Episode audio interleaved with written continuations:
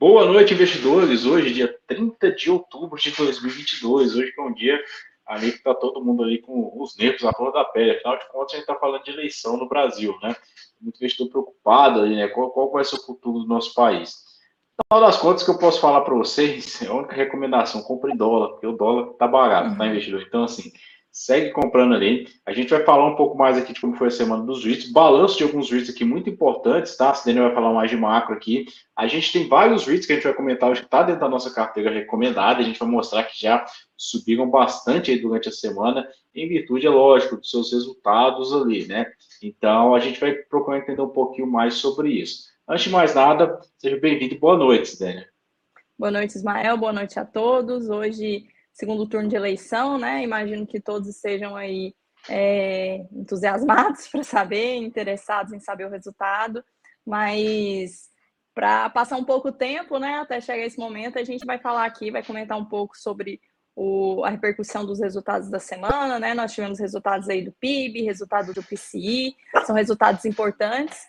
E a gente vai comentar um pouquinho disso e sobre a nossa expectativa, que semana que vem tem nova reunião do FED, podendo novamente aumentar a taxa de juros, né? Vamos comentar aí quais são as nossas expectativas para o mercado da semana que vem e o que mostrou, o que aconteceu durante essa semana. Antes de mais nada, pessoal, não deixa de se inscrever aqui no nosso canal no YouTube, ative lá o sininho, porque todo domingo, 18 horas, a gente faz uma live especial para vocês aqui e temos os nossos vídeos também, né? Essa semana, como é eleição, né, tá todo mundo ali como eu falei, né, com os nervos à flor da pele, a gente vai fazer uma live aqui um pouco mais direcionada para vocês. Vale lembrar que essas lives só ficam salvas por uma semana. Vamos lá, né? O que a gente está mostrando aqui na tela para vocês, primeiro ponto, né? É o VNQ ali, né? O maior ETF de REIT, que inclusive foi a maior alta da semana. A gente vê ali que o VNQ teve uma alta de quase 7%.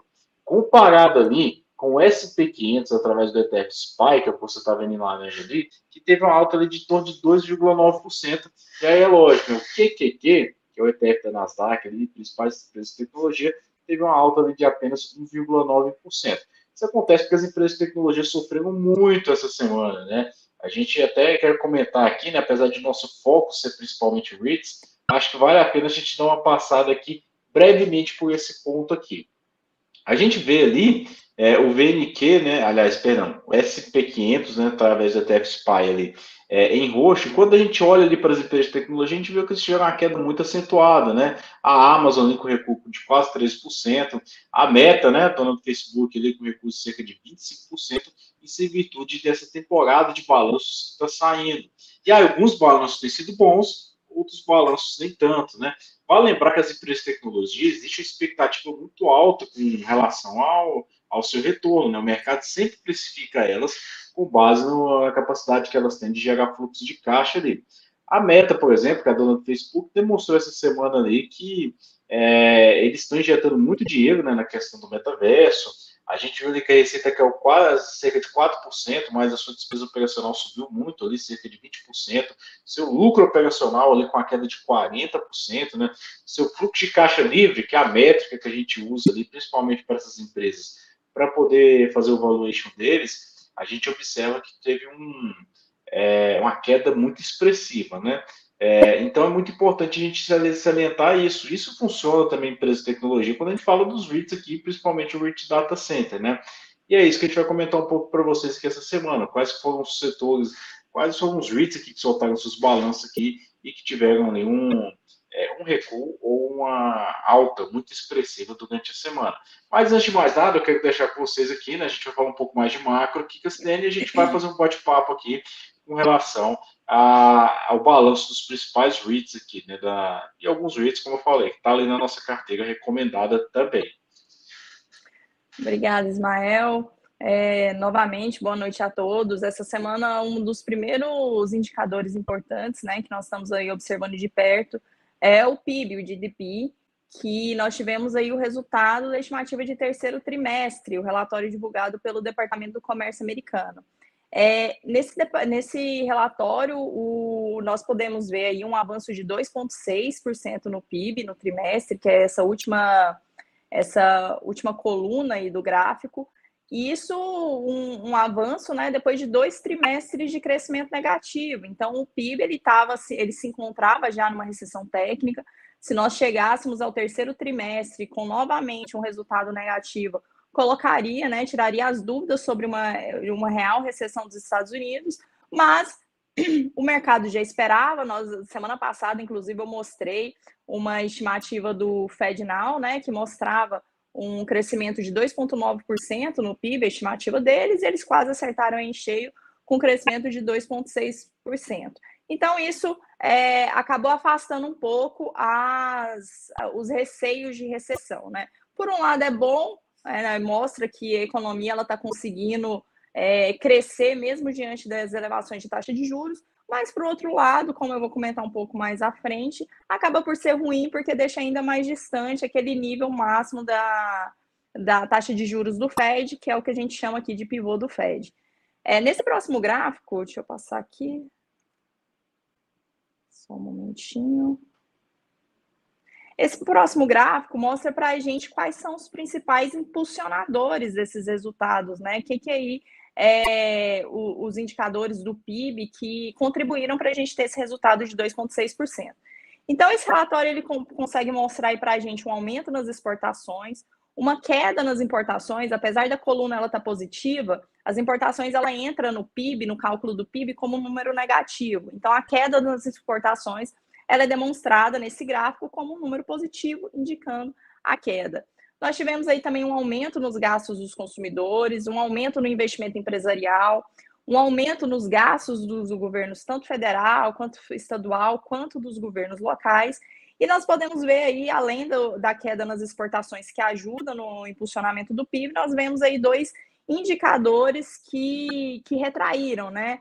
É, esses dois indicadores foram aumento, a diminuição do investimento habitacional, como já é de se esperar, né, principalmente porque reflete esse abrandamento da habitação decorrente do aumento da taxa de juros, que aumenta também as taxas de hipoteca nos Estados Unidos, e a gente consegue é, ver também uma queda nos estoques das empresas também como resultado dessa elevação da taxa de juros.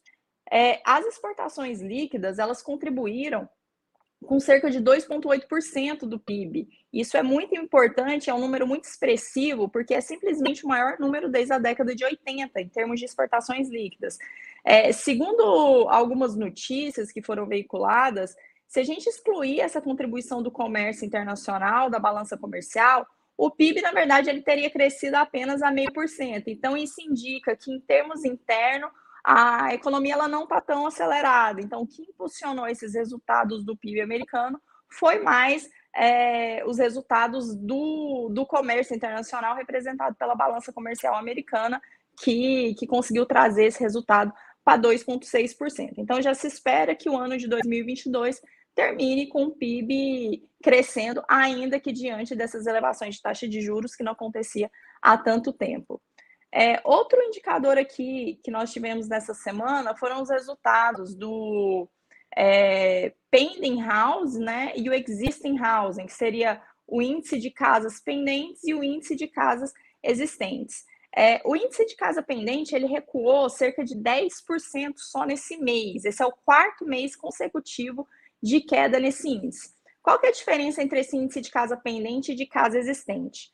É, o índice de casa pendente ele acompanha a venda da casa a partir daquele momento que o contrato é assinado, mas que a transação ainda não foi de fato efetuada. Então, quando a gente vai comprar um imóvel, é, nós assinamos um contrato, mas esse contrato pode acontecer alguns imprevistos, né? Pode ter aumento da taxa de financiamento, podem ter alguns imprevistos ao longo do caminho que esse contrato não seja de fato, que essa transação não seja de fato concluída. Então, esse índice ele vai medir isso, ele vai medir aquele momento em que o contrato ele é assinado, mas que a transação ela ainda não foi concretizada, diferente do índice de casas existentes, que mede é, o contrato, a transação finalmente efetuada.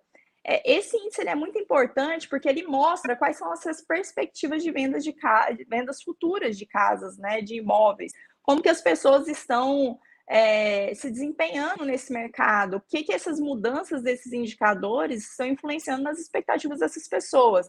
Então, esse, essa redução, esse recuo de 10%, é um recuo muito significativo e capta essa transação que ela já ela não se concretizou, como eu acabei de falar. Principalmente, como a gente pode ver aqui, é, devido ao aumento da hipoteca.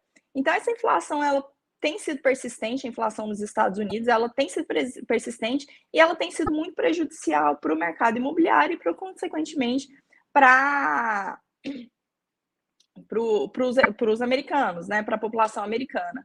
É, o Fed, como ele teve que aumentar drasticamente essas taxas de juros para conter inflação, isso acabou por, por é, reduzir essa conduta dos compradores, essas expectativas de compra dos compradores, e é, são esses os resultados que nós estamos vendo atualmente.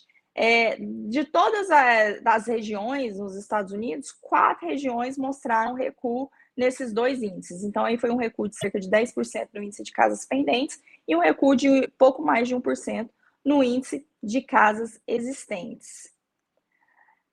Como eu falei, uma das grandes impulsionadores dos resultados que nós temos é justamente o aumento da taxa de juros e, consequentemente, o aumento da taxa de hipoteca.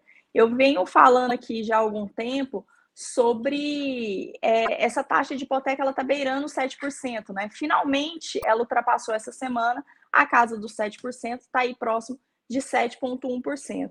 Para a gente ter uma noção de qual que é o efeito sobre esses compradores dessa elevação da, da taxa de, de, hipoteca nos Estados Unidos, é, se fosse fazer um empréstimo no ano passado ou nesse ano no valor de 300 mil reais, a parcela desse empréstimo no ano passado seria cerca de, dois, de 1.265 dólares. É, reais não, né? Desculpa, dólares. Seria em torno de 1.265 dólares. Esse mesmo empréstimo de 300 mil dólares atualmente, ele incorre em uma parcela de 2 mil dólares. Então, isso é um aumento de mais de 50% sobre, sobre esse orçamento das famílias. Então, a gente consegue perceber quais os resultados que esse aumento da taxa de juros e, por consequente, o aumento da taxa de hipoteca está tendo sobre o mercado, que já tem uma oferta bastante reduzida, né? uma oferta que ela não consegue é, ampliar na mesma medida que a gente está vendo é, esse aumento da demanda nesse mercado habitacional. Bom, na sexta-feira, um índice muito esperado e acompanhado muito de perto pelos Estados Unidos, pelo Fed, é justamente o PCI. O PCI ele é muito importante porque algumas metodologias dele, ele difere bastante da metodologia do CPI. Ainda que ele considere também equivalência de, de aluguel, assim como no, PCI ele considera, mas o PCI, o PCI ele consegue. É, é, desculpa, gente. O PCI ele consegue, na, na sua metodologia, trazer, a fazer a alteração da cesta de consumo é, mais rápido do que no CPI. Então, eles conseguem trocar aqueles bens que são mais caros por, por bens mais baratos numa frequência mais rápida do que o CPI consegue fazer isso. Por isso, a gente consegue perceber resultados mais brandos no CPI, no PCI, do que no caso do CPI. Bom, aqui no resultado do, do PCI, o que nós tivemos foi um aumento mensal que ele já estava em linha com as expectativas dos economistas, muito embora o núcleo, né, ele tivesse previsto aí para 5,2%. Eles são mais agradáveis é, do que o CPI, especialmente por um fator, justamente esse, o fato da metodologia ela conseguir é, fazer essa substituição mais rápida de bens que são mais caros, né, do que o, o CPI consegue fazer. Bom, e aí os resultados que nós tivemos foram só um momentinho, deixa eu só aumentar aqui o, o, a tela para eu ver aqui o, o índice de fato. Bom, no CPI a gente teve aqui é, no ano um avanço, no PCI1 no ano um avanço de 6,24%, né? E no mês 0,3%. Não foi um avanço tão, tão considerável. Quando a gente tira aí os, os, itens voláteis, que são itens de alimentação, itens de energia, né, que são aqueles itens, como a gente tem falado, que o Fed ele não tem muito controle sobre esses itens, a gente percebe aí um avanço no mês de 0,5% e no ano avança aí de 5,15%. Então, são resultados que demonstram é, que a inflação ela ainda não está sob controle para o Fed, né? A inflação ainda vai dar um pouco de trabalho para o Fed, especialmente quando a gente olha o outro índice, que é o CPI, que ainda tem o um problema da, da habitação, que aqui o problema não é tão grande, já que o, a composição que a habitação tem nesse índice é bem inferior à, à composição que ela tem lá no, no CPI, mas ainda continua sendo um problema para o Fed. Como eu disse, na semana que vem a gente vai ter uma nova reunião do, do Conselho Monetário Americano, né, o FOMC, que, que vai determinar os novos rumos. E aí os resultados, a determinação dessas novas taxas de juros, o Fed não vai olhar também só para resultado de inflação, só para resultado de PIB, muito embora o aumento do PIB não seja muito positivo dessa ótica, já que dá muito ainda deixa muito espaço para o Fed aumentar as taxas de juros. Mas outra preocupação com o Fed também tem sido o caso do dólar, né? O dólar forte, como é o caso atualmente, o dólar está tá, tá muito alto frente a diversas outras moedas importantes, ele ajuda a reduzir os custos, não apenas em relação às commodities, mas também em relação às importações. Inclusive, o Plano Real, é, lá no seu início, uma, da, uma, da, uma das políticas, uma das abordagens do plano era justamente valorizar a moeda para conseguir é, reduzir esses custos da importação e reduzir a inflação internamente. Então, é de se esperar que, à medida que é, o mercado acredite que o Fed vai conseguir, vai com, começar a reduzir essas taxas de juros, o dólar vai começar a se mover, mover para baixo, né? é, tornando-se um pouco menos forte. Isso ajuda a elevar as, as commodities, mas também pressiona as importações. E para o Fed, isso não é tão útil. Então, o Fed ele tem aí diversos fatores que ele vai precisar olhar, o comitê tem diversos fatores, diversos indicadores que vai precisar olhar, né?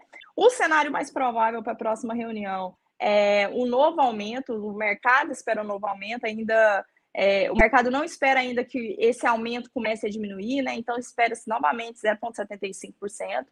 Mas o mercado também já está um pouco animado com essa trajetória de queda, é, podendo estar potencialmente é, cada vez mais perto. A gente vê aí três, três ETFs no mercado que terminaram a semana em alta depois de diversas semanas, né? É, em completa liquidação, a gente teve o MNQ, o SPY, o QQQ, todos aumentando, todos terminando a semana em alta, que demonstra certo entusiasmo do mercado diante dessa, desses novos rumos que a economia americana pode tomar aí já no futuro muito próximo.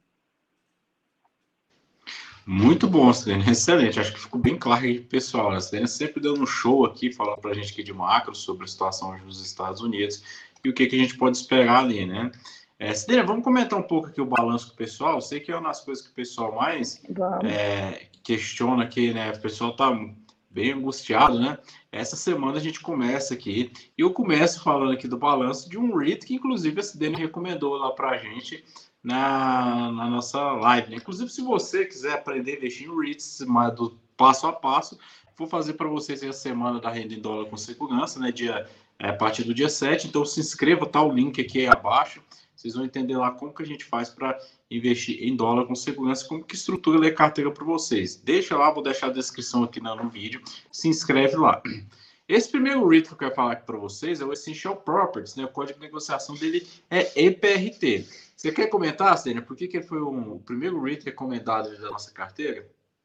Bom, o EPRT é um REIT de um REIT net lease, né? Relativamente jovem, que, que deixou a gente entusiasmado com a sua política, tanto de abordagem de reciclagem de capital, de utilizar o seu modelo de sale leaseback no modelo de mercado de mercado médio, né? E nesse, nesse cenário de aumento de taxa de juros, ele trabalhar com esse mercado intermediário dá muito espaço para ele poder adquirir propriedades com cap rates um pouco maiores, né? Então, é uma excelente estratégia diante né, da, do fechamento de capital do Store, a gente vai, vai soltar, inclusive, tem muita gente é, entusiasmado né, com, com o nosso relatório mensal, já inclusive aproveitando a deixa para falar que segunda-feira ele vai estar disponível no site. Não, e a gente fez, disponível... inclusive... Só, só, desculpa interromper, Cidênia, mas ele fica disponível já hoje, tá, pessoal? Então você acabou ah, a live, ótimo. ele já está lá para vocês. A gente está subindo lá o, o, nosso relatório mensal, que está bem detalhado e com bastante coisa, tá? Certo. Então, hoje, domingo, vocês já, vocês já podem ler lá, tem um conteúdo significativo lá para vocês para vocês olharem, tem a nossa watchlist também. Mas com, a, com o fechamento de capital do, do Store, o EPRT foi consequentemente é, um REIT para a gente poder mover a nossa carteira, né? Mover o nosso capital para ele. E nesse, nesse relatório eu ainda comento um pouco do, dos porquês também que, que esse REIT é, acabou sendo um pouco mais interessante, inclusive, do que o Store Capital, principalmente aí se a gente for falar em questões de qualidade de imóveis, qualidade de, do seu portfólio. Muito bom. A Cidênia já explicou, esse aqui é um REIT que tem dentro da nossa carteira recomendada. Vamos falar aqui um pouco mais como é que foi o resultado dele? Vou dar uma passada aqui, a gente faz um bate-bola aqui com a Cidênia, né? Primeiro ponto, né? A receita cresceu bastante, ali 18,6%. 18, Para esse modelo de contrato aqui, a gente sempre espera ali um crescimento de receita não tão robusto, mas como eu falei, como a gente está falando de um rate menor, ali small para mid cap, ele acabou entregando um crescimento muito importante. Mas o que importa para nós investidores, né? Não adianta um REIT crescer se ele está emitindo ações ali é, no mercado. Né? Acaba que no final das contas você vai ser diluído, enfim. Isso acontece com diversos REITs, principalmente que tem gerenciamento externo. Nesse caso aqui, a gente sempre olha essa métrica aqui, que é o AFF, apuração. Por quê? Porque geralmente, eu, eu, e aqui a gente vai fazer esse bate-bola com vocês, o REIT cresce o dividendo à medida que o seu AFF, apuração, cresce. Nesse caso aqui específico, cresceu 15%, tá? Na comparação com o trimestre do, de 2021. Isso mostra para a gente que ele está conseguindo entregar um crescimento robusto ali, né? Mesmo que esse período de alta inflação, né? Outro ponto que eu quero comentar aqui com vocês é a cobertura recorde de seus aluguéis. O que é cobertura do aluguel, tá? Imagina que o EBITDA é como se fosse a receita, o lucro operacional, o lucro final da empresa, né? Então, vou dar um exemplo aqui para você. Imagina que você tenha lá um imóvel, você alugue ele por mil reais e o seu salário é cinco mil, seu salário líquido, tá? Então, quer dizer que você tem um índice de cobertura de aluguel cinco vezes maior do que o aluguel que você paga. Então é importante que você tenha, quanto maior né, for esse índice de cobertura de aluguel, mais segurança você tem de que aquele inquilino tem uma saúde financeira bacana ali para pagar os seus aluguéis. Nesse caso aqui, o índice de cobertura dos aluguéis aqui de Essential Properties aumentou para 4,2 vezes, né? Estava em torno de 3,8 até no começo do ano.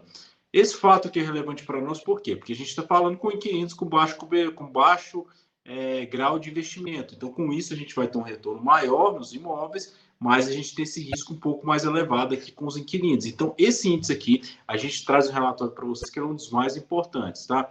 Reajuste de aluguel, a gente viu que ficou baixo, na casa de 1,7%, né? De novo, a gente está falando do modelo de contrato net lease, que é mais seguro para nós, mas em compensação tem um reajuste de aluguel médio ali baixo, né? Dívida EBITDA continua ali na casa de 4,4 vezes. E aí, fato relevante aqui para nós, né? 900 milhões de dólares em liquidez. Isso aqui o Acidane vai, pode, pode até comentar para nós também, mas essa liquidez é muito importante para o REIT poder fazer aquisições externas, né, Acidane? Porque, como você comentou no seu relatório, são REITs muito dependentes de aquisições, né? ou seja, de compra de novos imóveis. Né? Exatamente. E como eu acabei de falar, o cenário nos Estados Unidos de é, Bom, a gente vê números aí, a gente vê o PIB avançando, mas nós também sabemos que para os empresários, principalmente para os médios empresários, não tem sido fácil. Então, esse aumento da taxa de juros deixa muito caro é, esses empresários conseguirem se capitalizar. Então, eles acabam é, despendendo as suas propriedades, né, é, vendendo as suas propriedades, e o REIT ele se vê diante de, de um momento único né, de aproveitamento de propriedades cada vez é, mais baratas, né, mais descontadas. E ele ter esse capital na manga é, é realmente muito importante para ele fazer frente para realmente aumentar o seu cap rate. Porque como eu já eu comentei, inclusive na live que eu falei sobre o EPRT, é, o cap rate ele é baseado nesse, nesse custo de aquisição, né? Então, quanto menor o custo de aquisição, ele é baseado no NOI e no custo de aquisição. Quanto menor esse custo de aquisição, maior vai ser o cap rate do, do REIT. Então, a gente consegue ver aí um cap rate 7.1, que é um cap rate bastante notável, né, Ismael? Exatamente, né? Inclusive, esse cap rate aumentou, tá, pessoal? Ele é de 7,0%, né? No último trimestre aumentou para 7,1%, demonstrando que o REIT vem conseguindo fazer aquisições ali cada vez com a rentabilidade melhor.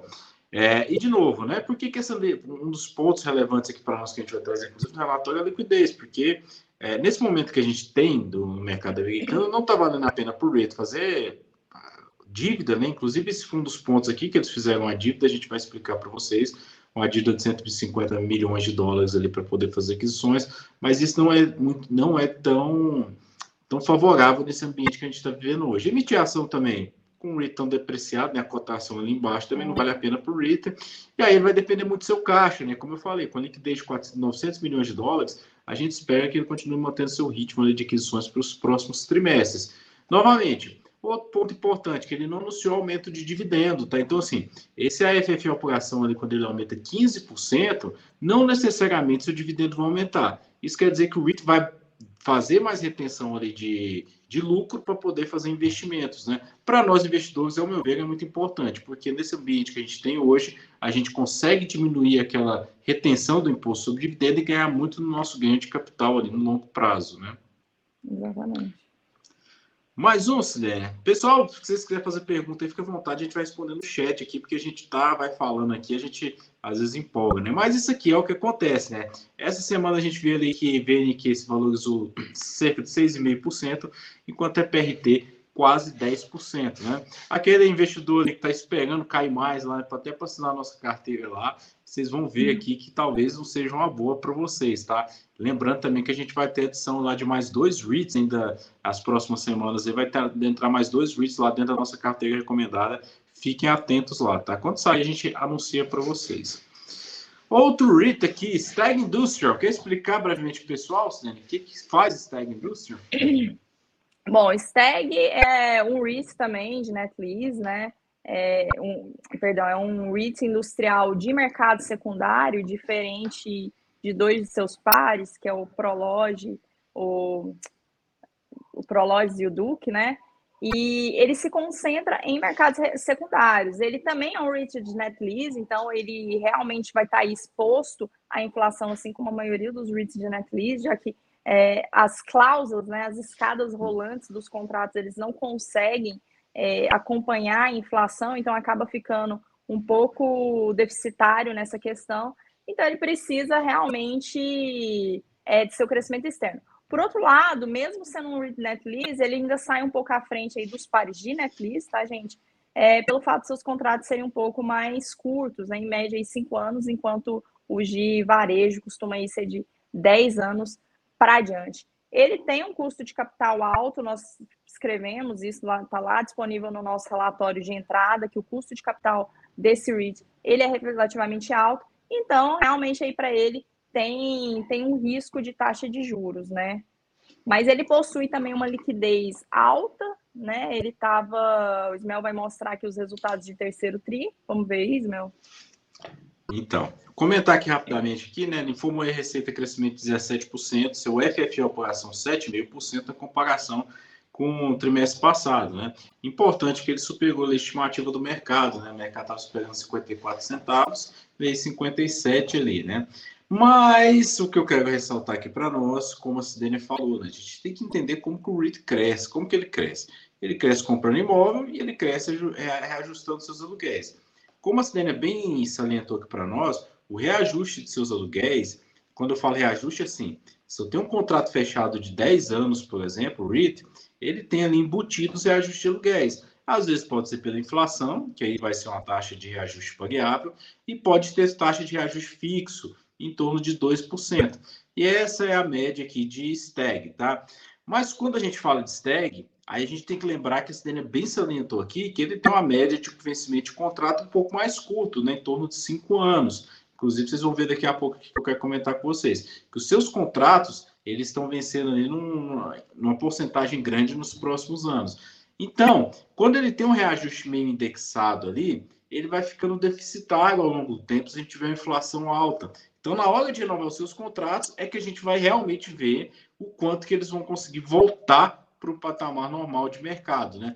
E é isso que Steg apresentou aqui para nós, né? Durante o, esse trimestre agora, eles renovaram 45% dos contratos que vão vencer em 2023. Então, eles pegou todos os inquilinos dele e falou assim: olha só, todos vocês que têm contrato em 2023, vamos renegociar esses contratos já? Beleza, vamos renegociar. Os que foram renegociar, eles conseguiram renegociar quase metade, ou seja, quase metade dos contratos vencidos em 2023 já foram negociados e uma taxa média de reajuste de 27%. Esse é um ponto positivo que às vezes a gente esquece quando a gente olha para o rate net lease. A gente quer a segurança do contrato de longo prazo, mas a gente tem que olhar se o mercado está aquecido. Por que, que esses REITs caíram tanto, né? A gente viu ali, como eu falei, Stag é um REIT que depende muito de aquisição de novos imóveis.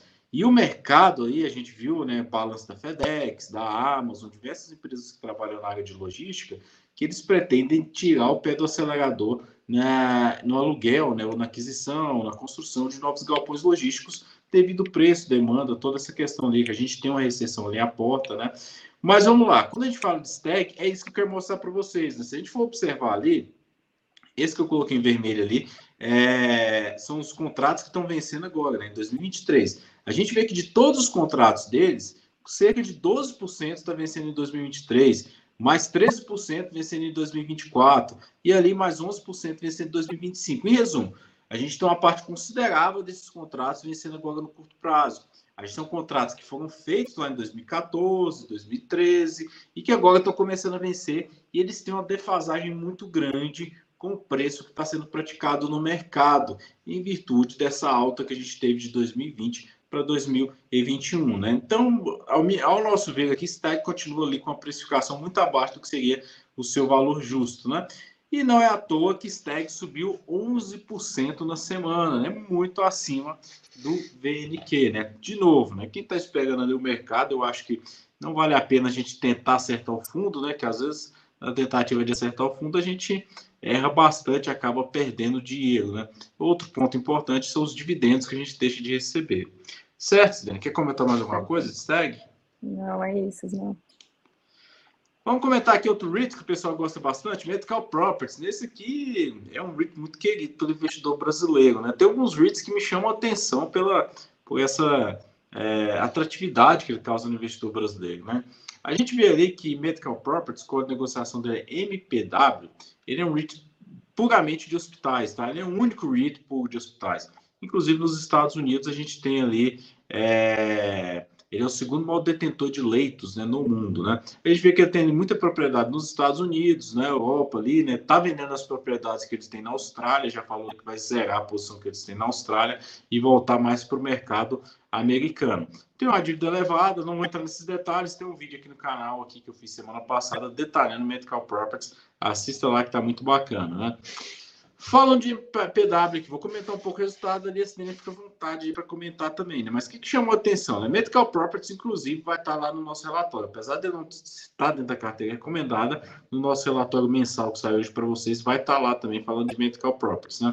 Ele informou uma queda na receita de cerca de 10%, isso em virtude da venda de diversos ativos, né? diminuiu ali o seu, é, a quantidade de ativos de cerca de 21 bilhões para cerca de 19 ponto alguma coisa ali, bilhões, mas o seu FFO por ação cresceu 2%. Isso acontece por quê, tá, investidor? Ele está no programa de recompra de ações, está recomprando ações ali, e aí isso altera aqui um pouco, essa, às vezes altera esse balanço aqui para vocês, né? O FFE foi em linha com o que o mercado esperava, né? mas por que, que ele subiu tanto? Isso que eu, inclusive, que eu vou comentar aqui para vocês. Ele subiu 12% ali na semana, é o mais do que o dobro ali do VNQ, né? Stewart, que aí de novo, né? Sempre, sempre bate nessa técnica desse inquilino chamado Stewart, né? Que representa ali 30% da sua base de receita, né? Ele recebeu, ele tinha muito aluguel que estava atrasado desde lá de 2020, 2021, em virtude da pandemia, de todo fechamento ali. Ele recebeu os, vários, ele recebeu 450 milhões de dólares de aluguéis atrasados, né? Que foram aluguéis adiados ali em virtude da, da pandemia, né? E aí, Stewart recebeu ali cerca de 70 milhões ali de reembolso né, da, do programa do Medicaid da, do Texas, que é uma das maiores posições que eles possuem ali. Por que, que isso é importante? Né? A gente nunca. A gente, às vezes eu esqueço de comentar isso, até no vídeo eu queria ter comentado, e depois falei, pô, devia ter comentado isso com o pessoal. MPW é 13% da sua base de ativos são hipotecas que ele faz para outras empresas, inclusive para Stewart, é uma das maiores hipotecas que ele possui em empréstimo é para Stewart, para aumentar a liquidez. Eles fizeram um empréstimo de cerca de mais de 100, bilho, 100 milhões de dólares né, durante a pandemia, e com isso, hoje, 20% dos empréstimos do balanço de EPW são para esse inquilino aqui. Então, o mercado fica receoso por dois pontos. Primeiro, né, se esse inquilino não tiver capacidade de pagar a taxa de das hipotecas, ou talvez o dividendo caia, e também ali com relação ao seu balanço ali ser muito dependente de Stewart. Certo? É, e, e só para amarrar aqui no final, uma outra preocupação assim do mercado não é nem tanta dependência, às vezes não é tanta dependência, mas só falta de transparência do REIT, né? Eles têm sido pressionados já há algum tempo para fornecer o relatório 10K do, do Stuart e eles não fornecem, né? E, e, isso deixa o mercado apreensivo, né? Afinal, o que, é que eles têm a, a, a esconder, né? Entre aspas. Mas essa falta de transparência acaba também por deixar o mercado receoso em relação a esse REIT. Mas é um REIT muito bom, né? Um REIT com uma qualidade de ativos muito bom e com baixa, baixo risco de vacância, né, Ismael? Já que se um operador deixa aquele hospital, outro operador entra, então o risco de vacância nesse caso é muito baixo. E o que eu falo para o pessoal, né, não pegar notícias, né? Eu comentei no vídeo que um dos seus inquilinos veio à falência, que é o Pipeline Healthcare, né? Inclusive tem uma posição bem pequena ali da receita do Pipeline, mas Pipeline, é, ele tem imóveis locados da MPW, principalmente no Texas e na Califórnia. E o MPW acabou entrando com pedido de falência por causa de dois hospitais que eles têm é, em Iowa. Então, assim, a gente vê que o portfólio que eles têm de MPW nesses dois estados não foi o, o ponto sensível, mas sim outros hospitais que eles acabam alugando em outras regiões dos Estados é, Unidos. Exatamente, não foi alvo, né, as propriedades do MPW. Exatamente. Inclusive vai continuar pagando seus aluguéis. Né? American Tower. American Tower, maior REIT listado na Bolsa dos Estados Unidos, proprietário de torres de comunicação ali no mundo inteiro, né? É, eu coloquei essa imagem aqui só para chamar a atenção de dois pontos, né? Tem um vídeo que também detalha na American Tower no nosso canal. Mas se vocês observarem, né, a quantidade de torres que a American Tower tem, vocês vão observar ali que nos Estados Unidos eles têm 43 mil torres, né? A gente vê ali que no Brasil, uma das maiores posições que eles têm, 22.800 torres, mas olha só, na Índia ele tem 75 mil torres. Então a posição que ele tem na Índia, em termos de ativo, é maior do que a posição, inclusive, que eles possuem nos Estados Unidos. E isso foi o que afetou aqui o balanço de American Tower essa semana, né? A gente viu ali que a receita cresceu 9% e a FFA apuração caiu 3%, né? Em virtude de dois. É, vou citar aqui três pontos, mas é dois principais. Né? Primeiro, a desvalorização da rúpia indiana. Então, na consolidação do seu balanço ali. Na hora de fazer, né, eles recebem a receita lá em rúpia na Índia, aí eles transformam em dólar. Na hora de fazer essa transformação para o dólar, o dólar ficou mais caro, e aí a sua receita, o FFA operação acabou sofrendo em virtude disso. Segundo ponto, que eles fizeram um contingenciamento ali para comprar diversas torres da Vodafone na Índia também. Então, eles estão fazendo um contingenciamento para isso. Mas ali eu já deixei explicado, né? Que um dos principais pontos aqui é exatamente a desvalorização da rúpia. E aí agora eles estão também, que eu já expliquei também aqui em outro vídeo, eles estão comprando ali, estão de olho né, no portfólio da Vodafone ali na Europa. Na semana, é, a American Tower ainda subiu ali, né, 9%, enquanto a gente olha ali é, o VNQ cerca de 6,5%. Algum comentário, Stan, sobre a American Tower? Não, é, o comentário seria é, reiterando a questão do risco cambial que esses REITs que têm exposição fora têm, né? É interessante os REITs que sejam diversificados geograficamente, mas esse risco cambial a gente pode esperar, inclusive nos próximos resultados aí de REITs que tenham, que tenham essa exposição fora dos Estados Unidos. Que é bom, já que eles conseguem é, atingir um mercado mais amplo, às vezes até com custo de capital menor, mas realmente no momento em que o dólar está forte, como atualmente, é de se esperar que, que isso impacte nos resultados do, dos REITs. Exatamente. É, inclusive, são dos pontos que a gente sempre comenta aqui para o investidor, né? Que a gente tem que olhar para a exposição que o REIT tem fora dos Estados Unidos também, né?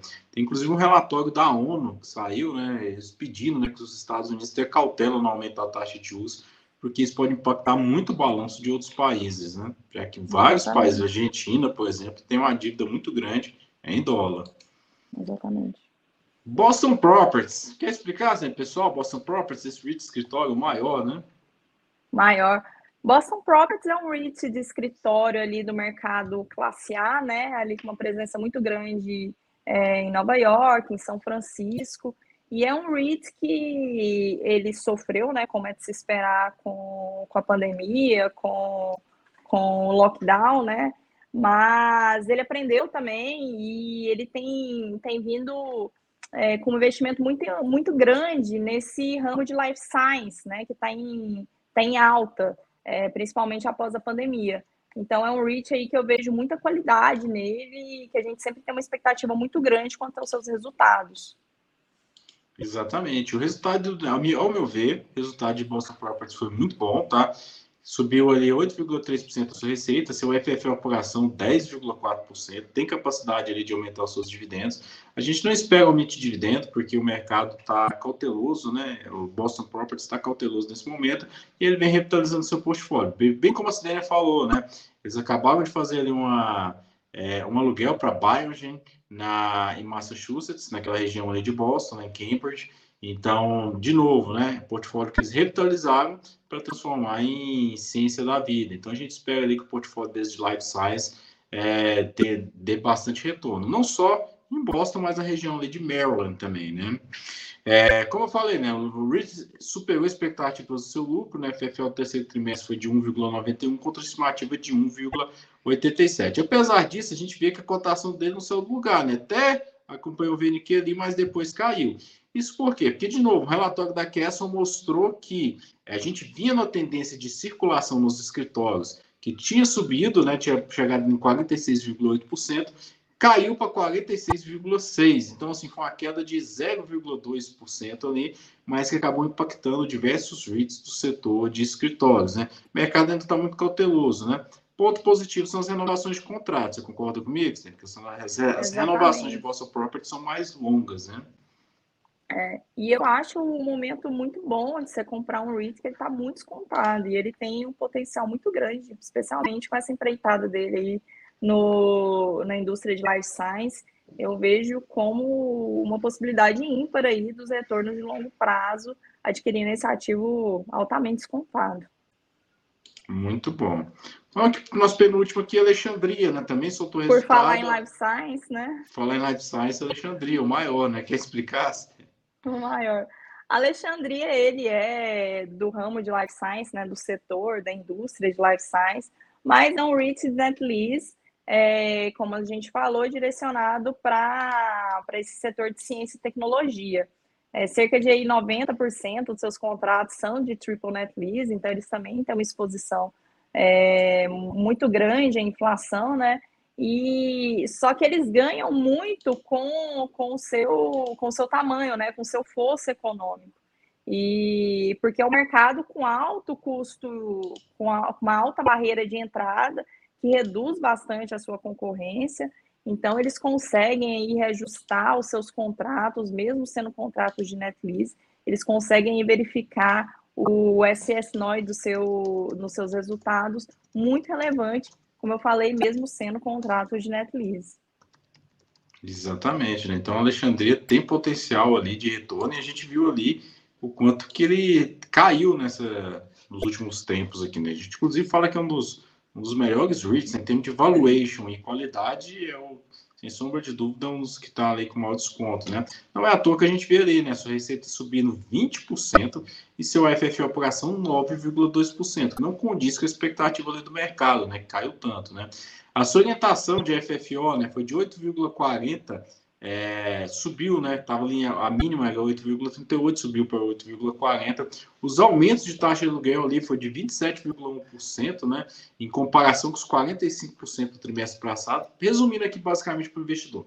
No último trimestre, os novos contratos, novos reajustados, foram reajustados a 45% em média, né? E esse trimestre não, já foi reajustado em 27%. Isso acaba dando aquela arrefecida, né? Porque, de novo, o mercado é ganancioso, extremamente ganancioso mas mesmo 27% ainda é um reajuste muito grande aqui para Alexandria. Muito significativo. E a gente tem falado que, é, bom, esse é um REIT do, do, do setor de ciência e tecnologia, mas o que é possível ver nos Estados Unidos hoje é que, de fato, os aluguéis eles têm desacelerado, né?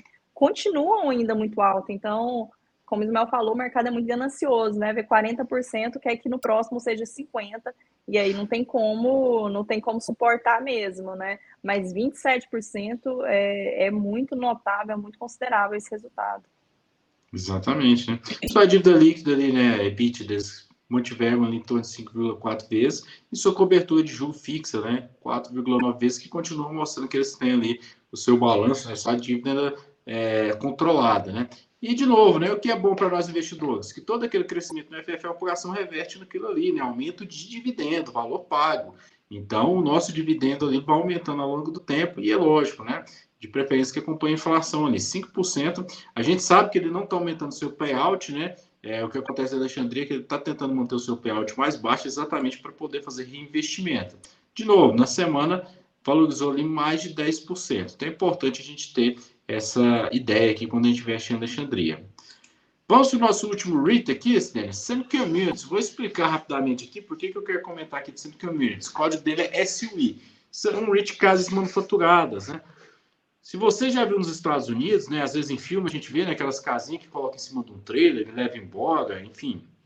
É mais ou menos isso, são as casas manufaturadas. Esses REITs eles ganham de duas formas: vendendo a casa e alugando o terreno. Então, e essas casas elas são bem baratas, né? Ali em torno de 45 mil a 60 mil dólares, dependendo da região. Então, é mais acessível para a população mais carente. Inclusive, a gente sempre fala aqui, ele está no nosso relatório também, a gente comentando, que em um ambiente em que a inflação aumenta e as pessoas não conseguem ter mais riqueza, é natural que a gente veja um empobrecimento da população. E esse REIT tende a surfar muito isso, né? A gente vê ali que a maior parte dos seus seu portfólio é composto dessas casas manufaturadas, mas eles têm também o R&V, que é o RV ali, que são campos de trailer, além de marinas, né, que aí já é um público mais seleto.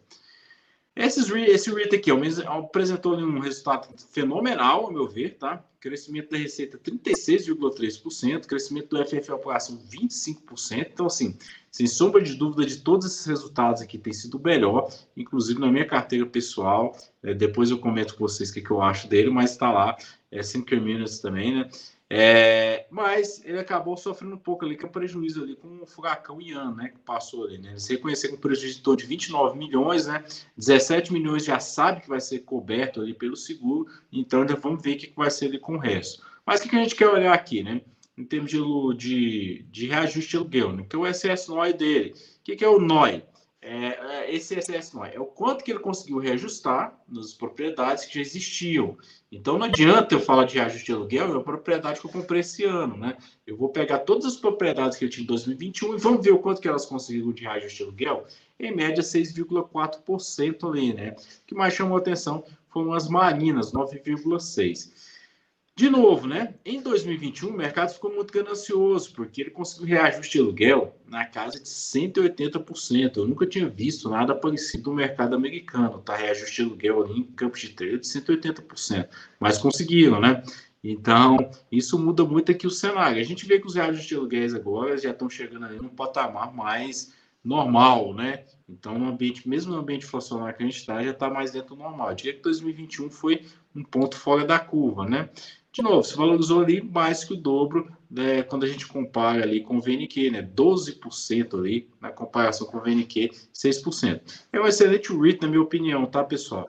É, o valuation dele agora começa a ficar dentro do patamar normal. A gente espera mais um pouco, mas é um REIT que está dentro do nosso relatório. Quer comentar mais alguma coisa, A gente não respondeu a todos vocês, vamos responder, manteve ali respondendo vocês ali no chat para para que a gente possa aqui dar uma celeridade aqui, até porque eu sei que está todo mundo ali hoje empolgado com a eleição. Né, Curioso, né? né? Curiosidade hoje. Exatamente. É, expectativa, né? Como é que o mercado vai amanhecer amanhã? Mas é isso, Ismael, reiterando, né, que já está disponível o nosso relatório, tem a nossa watchlist lá. Muita gente pergunta da watchlist, quer saber se vai entrar, né, no, se a gente vai ter próximos relatórios de entrada com alguns REITs que são esperados. O MPW é um desses, né, que todo mundo sempre está ali perguntando, MPW, é, AMT, Kunix, sempre perguntam se vai entrar. Então a gente fez lá um watchlist, é, explicando um pouco do REIT, explicando o cenário, colocando o que, que são os pontos positivos, o que, que são os pontos negativos, né? Por que, que ainda não entrou, o que, que a gente está esperando para que entre. Então, é um relatório extenso, porque é um, é um material bem, é um conteúdo é, bastante completo para vocês, tá? Então, espero que vocês gostem. Esperamos o feedback aí na, na próxima semana, na próxima live. E um bom domingo a todos, né? Um bom resto de, de domingo, uma boa semana a todos. E pessoal, de novo, a gente tem a nossa semana Rende Dólar, semana que vem, então se inscrevam, o link está aí embaixo. Temos o nosso site também, centraldoreito.com.br. Aguardo vocês, tá, pessoal? Qualquer dúvida lá, manda lá no nosso Telegram também, se você ainda não conhece. E vamos falando aí que essa semana tem muito mais resultado. E de novo, pessoal, vamos seguir comprando dólar, né? Porque dependendo da eleição assim, a gente sabe que o dólar acaba dando barato, né? Um abraço, Dênia. Muito obrigado. abraço, boa noite.